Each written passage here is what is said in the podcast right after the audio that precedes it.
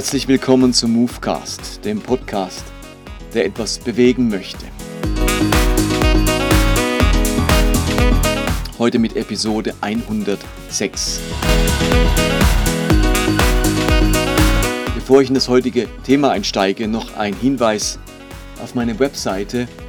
Die findet ihr unter der Adresse movecast.de und dort hat es dann verschiedene Menüs, die man anklicken kann.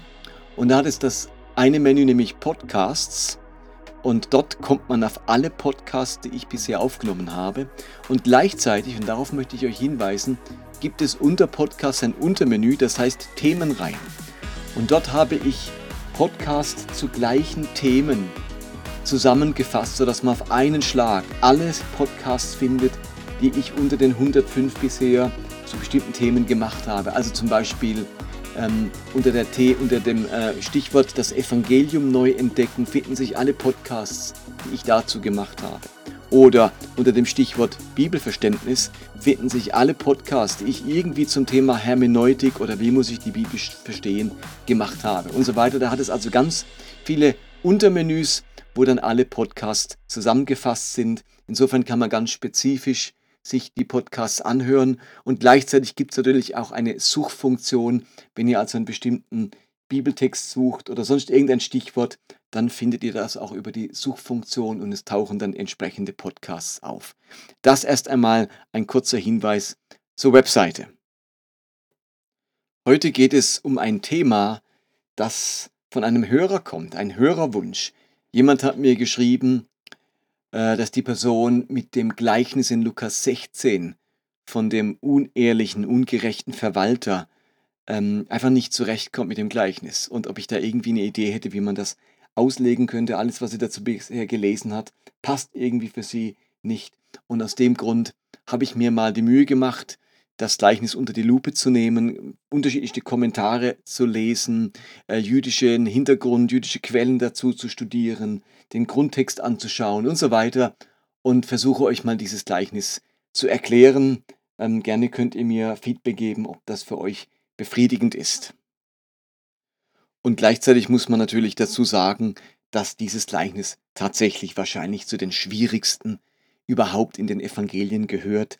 Also in vielen Kommentaren kann man Dinge lesen, wie hier in dem Kommentar, den ich zum Beispiel jetzt vor mir habe. Da heißt es, das Gleichnis vom ungerechten Haushalter gehört zu den schwierigsten Abschnitten der Evangelien. Zugleich dient es den Gegnern des Evangeliums wegen seines Stoffes immer wieder als Anlass schwerer Angriffe auf Jesus und seine Verkündigung, sowie auf die Kirche, die dies Gleichnis in die Heilige Schrift aufgenommen hat.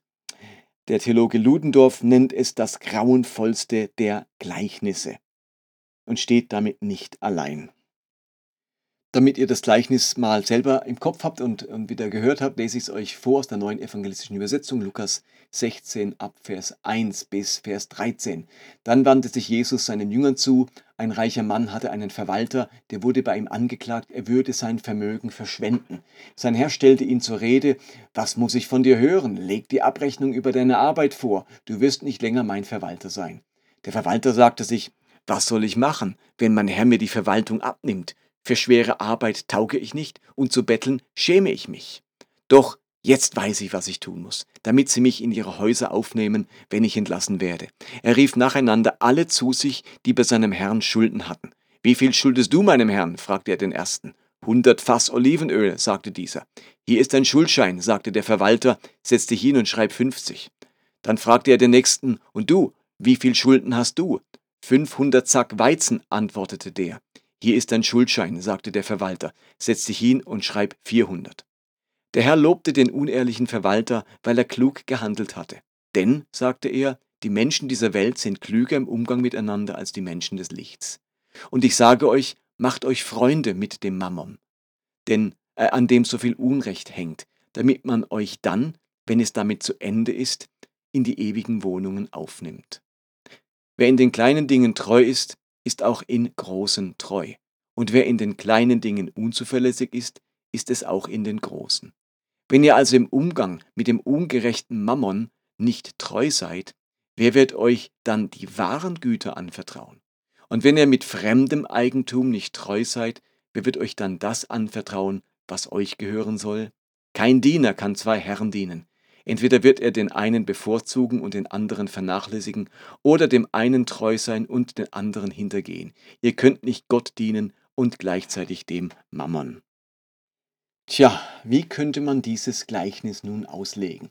Gehen wir mal ein wenig auf den Hintergrund ein. Da gibt es einen reichen Mann, einen wahrscheinlich Großgrundbesitzer, der viele Güter hat, viele Felder hat, also der kann problemlos jemanden mit 100 Fass Olivenöl versorgen. Dahinter stehen mindestens 140 bis 160 Olivenbäume. Er hat große Weizenfelder. Und damit diese ganze Geschichte ähm, richtig verwaltet wird, hat er einen Verwalter. Also der macht das natürlich nicht, der hat nicht so viele Olivenbäume und Weizenfelder für seinen Eigenbedarf, äh, für seinen eigenen Haushalt, sondern der verdient seinen Lebensunterhalt damit. Der hat eben Ländereien und viele Pflanzen ähm, und hat eine große Ernte und das, was er nicht braucht für sich, also den Großteil, verkauft er. Also die Leute, die da Schulden bei ihm haben, sind entweder Pächter von einzelnen Feldern oder es sind Händler, die von ihm eben irgendwie Öl oder Weizen gekauft haben. Spielt für das Gleichnis aber auch nicht so eine Rolle.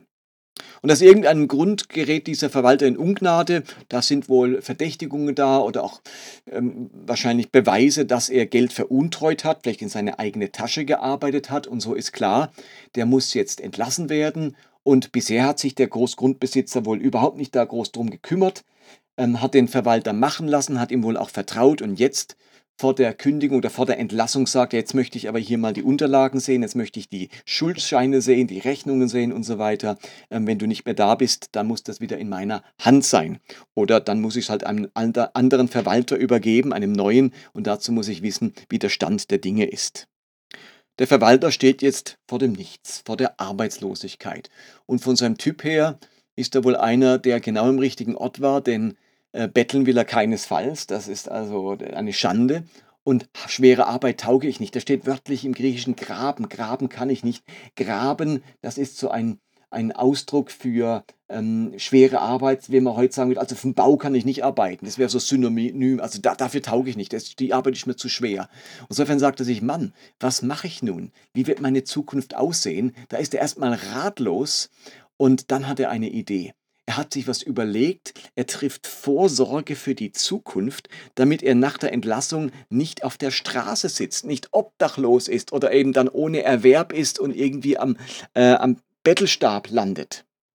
Und was er dann macht, ist, dass er diese Schuldner zu sich ruft. Der Großgrundbesitzer hat wohl keine Ahnung, wer da von ihm Sachen gekauft hat und das hat alles der Verwalter erledigt. Der ruft diese Schuldner und reduziert ihre Schulden beim Herrn. Und das ist für diese Händler oder für diese Pächter natürlich super, wenn man anstatt ähm, 100 Fass Öl nur noch 50 Fass Öl schuldet oder wenn man statt 500 Sack Weizen nur noch 400 schuldet. Damit sind sie dem Verwalter etwas schuldig. Damit hat er ein Stein im Brett bei denen und wenn der jetzt auf der Straße sitzt, hat er auf alle Fälle ein paar Leute, die ihn für eine gewisse Zeit über Wasser halten, muss er sagen, hey, du kannst bei mir wohnen, du kommst bei uns im Gehöft unter. Ähm, ich sorge erstmal für dich, bis du wieder irgendwo eine neue Anstellung gefunden hast oder dich wieder aufgerappelt hast und einer beruflichen Tätigkeit nachgehen kannst. Nun stellt sich hier die erste Frage, ähm, dieses Reduzieren der Schulden, geht das auf Kosten des Großgrundbesitzers oder nur auf seine eigene Kosten? Da gibt es verschiedene Auslegungsmodelle. Die einen sagen, der Verwalter reduziert die Schulden auf Kosten des Großgrundbesitzers, der kriegt jetzt halt nicht 100 äh, Fass Öl zurückbezahlt, sondern eben nur 50. Damit verliert der Großbesitzer 50, also das Geld für 50 Fass Öl. Ähm, dann ist das echter Betrug. Ähm, auf Kosten des Großgrundbesitzers macht dieser ähm, Verwalter sich sozusagen Freunde und der Großgrundbesitzer verdient, er verliert das Geld. Es gibt aber auch eine zweite Möglichkeit, nämlich dass der Verwalter das Recht hatte, auf den Verkauf des, der Waren Zinsen oder Gebühren zu erheben.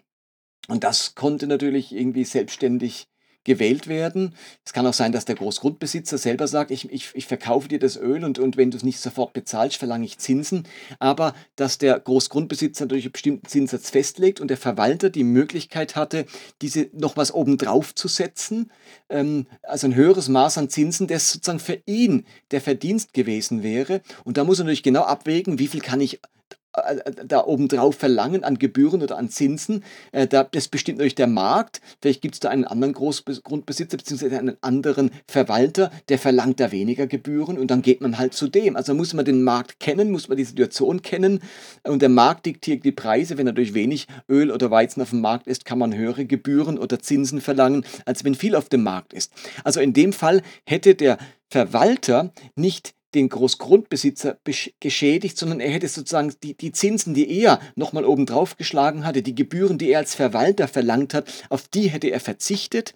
Und ähm, damit hätten die äh, Pächter oder die Händler auch weniger zurückzahlen müssen, aber das wäre jetzt auf seine eigenen Kosten gegangen und nicht auf Kosten des Grundbesitzers. Ähm, das ist eine Auslegungsvariante, und er hätte sich wahrscheinlich gesagt, lieber verzichte ich hier auf schnelles Geld und habe dafür langfristig Freunde gewonnen. Aber ich hätte mir jetzt auch vorstellen können, na, ich hätte mir vielleicht doch lieber äh, diese vollen Schulden zurückzahlen lassen, dann hätte ich meinen eigenen Verdienst als Verwalter gehabt, der hätte mich vielleicht auch eine Weile über Wasser gehalten. Diese zwei Modelle gibt es. Ähm, wenn man das zweite Modell gibt, dass er nämlich auf seine eigenen Kosten denen die Schulden erlässt, dann ist er nicht so ein Fiesling, nicht so ein Betrüger und dann hat man weniger Probleme damit, wenn dann nachher Jesus diesen Mann lobt, denn dann hat er sozusagen nicht wirklich betrogen. Aber es ist für mich eher unwahrscheinlich, ähm, dass er auf seinen eigenen Verdienst verzichtet, sondern der hat wohl seinen Lohn von dem Großgrundbesitzer bekommen für die Verwaltung und nicht dann nochmal obendrauf ähm, Zinsen verlangt. Aber eben, das gibt beide Varianten der Auslegung. Beides wäre möglich. Für mich macht zweiteres eher weniger Sinn. Aber am Ende könnt ihr das natürlich selbst entscheiden. Insgesamt muss man aber sagen, dass der Verwalter tatsächlich insofern klug handelt, weil er Vorsorge trifft. Der ist von der Kündigung nicht wie geschockt das zieht ihm nicht den Boden unter den Füßen weg, sondern der ist immer noch handlungsfähig. Der sagt sich, okay, da droht mir etwas, da kommt etwas auf mich zu, da habe ich etwas vor mir, eine Schwierigkeit, eine Not, eine Herausforderung und er ist es nicht wie gelähmt, sondern überlegt sich, was kann ich tun? Wie kann ich jetzt clever sein? Was müsste ich machen, damit ich meine Zukunft wirklich gestalte und nicht einfach nur passiv sie erleide? Und hier wird er total aktiv, er wird richtig erfinderisch, er, er, er, trifft Vorsorge, die langfristig zu seinen Gunsten ist. Und dann, also bis dahin ist das, glaube ich, klar, was der Verwalter gemacht hat. Macht alles Sinn, ist logisch, ist einleuchtend, kann man gut verstehen. Aber jetzt kommt Vers 8. Der Herr lobte den unehrlichen Verwalter, weil er klug gehandelt hat. Nun, hier beginnt jetzt eine Riesendiskussion in den Kommentaren, denn ähm, wer ist mit Herr, griechisch Kyrios, gemeint? Ist es Jesus, der den Verwalter lobt, oder ist es der Großgrundbesitzer, der den Verwalter lobt?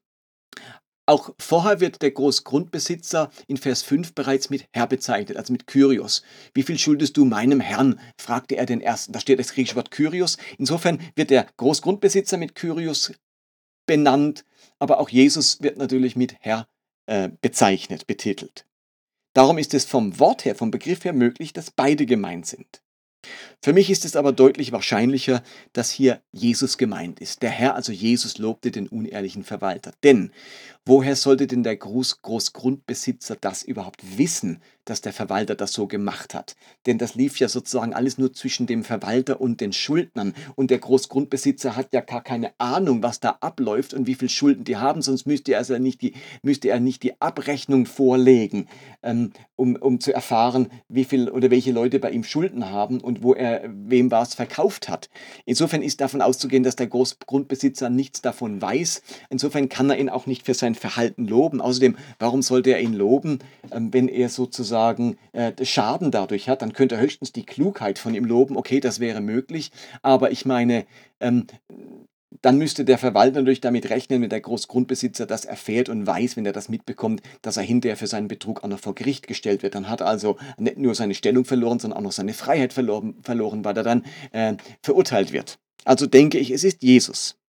Aber wie kann jetzt Jesus so einen unehrlichen Mann loben? Das macht eben auch seine Schwierigkeiten. Wie kann denn Jesus sowas loben? Nun, hier müssen wir eben ähm, nochmal ein bisschen tiefer graben. Es ist üblich, dass es bei Gleichnissen eigentlich vor allem um eine zentrale Idee geht, um einen zentralen Gedanken. Und wir tun uns bei den meisten Gleichnissen keinen Gefallen, wenn wir versuchen, alles auszulegen, alles zu deuten, alles anzuwenden, was in diesem Gleichnis überhaupt vorkommt, sondern es geht darum, die Kernidee herauszufinden. Und ähm, und, und, und ähm, an der festzuhalten. Ich vermute mal, dass das, was Jesus hier erzählt, dieses Gleichnis irgendwo einen wahren Ursprung hat. Irgendwo ist das wohl so passiert das hat Jesus mitbekommen. Ähm, irgendwo hat man davon gehört, er greift, Jesus greift wohl ein Beispiel aus, auf, das sich irgendwie ereignet hat. Wenn ihr mal Movecast 71 und 72 anhört, da geht es um das Gleichnis der anvertrauten Pfunde, da mache ich auch deutlich, dass ein historisch wahrer Vorfall, eine Begebenheit, die sich wirklich abgespielt hat, die Grundlage für dieses Gleichnis darstellt. Und ich denke, dass es auch diesen Vorfall gab, dass man das irgendwie mitbekommen hat. Da gab es einen Großgrundbesitzer, einen Verwalter und der ähm, hat betrogen und ähm, dann hat er aber durch seinen Betrug sichergestellt, dass er hinterher gut über die Runden kam. Dass irgendwo kannte man diese Geschichte oder Jesus kannte die Geschichte und nimmt sie als Grundlage für das, was er den Jüngern beibringen will. Und wie auch bei dem Gleichnis der anvertrauten Funde ist nicht alles, was sich da historisch abgespielt hat, jetzt lehrreich oder nachahmenswert, sondern nur ein wesentlicher Punkt. Jesus möchte seine Jünger nicht auffordern, genauso betrügerisch wie dieser Mann zu handeln. Er will auch nicht diesen Verwalter loben ähm, für seine Unehrlichkeit. Der Punkt, auf dem Jesus ankommt, ist Vorsorge zu treffen. Und das scheinen die Kinder der Welt, die, also die Menschen draußen, die im normalen Leben stehen, irgendwie besser hinzukriegen wie die Kinder des Lichts, wie die Christen. Die stehen im Leben, die begreifen, ich muss mein Leben planen, ich muss mir gut überlegen, wie handle ich, ich habe eine Verantwortung, ähm, äh, Ursache und Wirkung, sehen und ernten, was ich heute mache, bestimmt meine Zukunft. Ich kann nicht einfach so hier im, im Jetzt hocken und Däumchen drehen und denken, ach, ist alles so wunderbar. Nein, ich muss mir überlegen, was kommt, was wartet auf mich. Ich muss die Nase im Wind haben, ich muss mitbekommen, was kommt auf mich zu und jetzt und hier schlau und clever sein und gute Entscheidungen treffen. Und das hat dieser Verwalter gemacht. Auch wenn insgesamt die ganze Geschichte eine, eine unsaubere Geschichte war. Was man an ihm loben kann, ist, dass einer sich Gedanken macht, wie er sich auf eine schwierige Situation, auf eine missliche Lage vorbereitet und dabei seine Cleverness walten lässt. Insofern geht die Kernaussage dieses Gleichnisses in eine ähnliche Richtung, wie wenn es an einer anderen Stelle heißt, ähm, seid klug wie die Schlangen und ohne falsch wie die Tauben, aber seid klug wie die Schlangen. Nun, die Schlange hat auch nicht den allerbesten Ruf in der Bibel. Hat man manchmal auch so die Mühe damit, oh, klug wie die Schlange, warum sagst du jetzt nicht klug wie eine Eule oder klug wie ein Delfin oder sowas? Warum klug wie eine Schlange? Das ist irgendwie ein zwiespältiges Tier. Und doch sagt es Jesus so, weil es kommt nicht auf alles an, was die Schlange macht. Nicht der, die ganze Bandbreite der Schlange ist äh, das, der, der, Vergleichspunkt, sondern ähm, ihre Cleverness. Auf irgendwas hebt Jesus ab mit dieser Schlange, wo sie eben vielleicht clever ist, wie sie sich anschaut schleicht oder wie sie geräuschlos ist oder wie sie auch im Dunkeln ihre Beute findet, was auch immer. Ähm, auf einen Punkt hebt er ab und auch bei diesem Verwalter geht es um einen Punkt, ähm, auf den Jesus abhebt und sagt, da war der clever, da hat er sich was überlegt und das solltet ihr auch tun. Und in den nächsten Versen wird das die Cleverness nur noch konkretisiert. Der Verwalter war vor allem clever in seinem Umgang mit Geld. Er hat Geld, Finanzen, Kapital, da ist das Wort Mammon dafür, das dürfen wir nicht nur negativ sehen. Mammon ist, da hat damals die gleiche Bedeutung gehabt wie heute das Wort Kapital. Das hat einen negativen Touch, aber hat auch einen ganz neutralen Touch. Also er hat Kapital, Mammon relativ clever eingesetzt, um damit seine Zukunft zu gestalten. Und jetzt greift Jesus, um das nochmal zu verdeutlichen, weiter das Thema Geld auf und sagt seinen Jüngern, habt auch ihr bitte einen cleveren Umgang mit Geld und mit Finanzen. Und jetzt in den weiteren Versen beschreibt er, wie dieser clevere Umgang aussieht und welche Auswirkungen das hat. Bei dem Verwalter hatte der clevere Umgang mit Finanzen die Auswirkung, dass er Freunde gewonnen hat, die sich um ihn bemüht haben, als es ihm dann nach der, nach der Kündigung schlecht ging.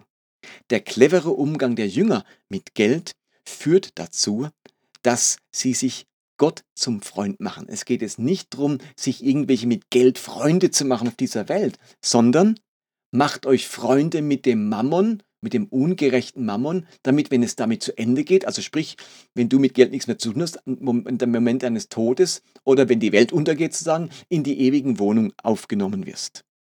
Ewige Wohnungen, da muss man nicht lang deuten, da geht es tatsächlich ums Reich Gottes, ums Königreich, ins Reich Gottes aufgenommen werden, in den Himmel kommen. Bei meinem Vater sind viele Wohnungen und so weiter, dieses Bild ist bekannt. Und macht euch Freunde, das ist eine Chiffre hier für Gott. Ähm, macht dir Gott zum Freund, indem du mit Geld gut umgehst, indem du mit Geld im Kleinen treu bist, indem du, und jetzt kommt's, wie gehst du mit Geld clever um? Indem du nicht dem Geld dienst, dass das Geld nicht zu deinem Herrn wird, sondern nur Gott darf dein Herr sein. Hängt dein, dein Herz nicht ans Geld. Äh, jage dem Geld nicht nach. Versuche nicht reich zu werden. Ähm, all das schwingt jetzt hier mit. Ähm, und das kennen wir dann auch aus vielen anderen Stellen. Im Lukas bringt es ganz, ganz oft auch seine kritischen Bemerkungen zum Reichtum. Wenn du clever mit Geld umgehst, dann bedeutet das, sei treu mit dem Geld. Also Jetzt haben wir sogar hier das Gegenteil von dem Gleichnis vorher. Mach es gerade nicht so betrügerisch, sondern sei treu auch mit Kleinigkeiten finanziell. Ähm, aber geh clever mit Geld um.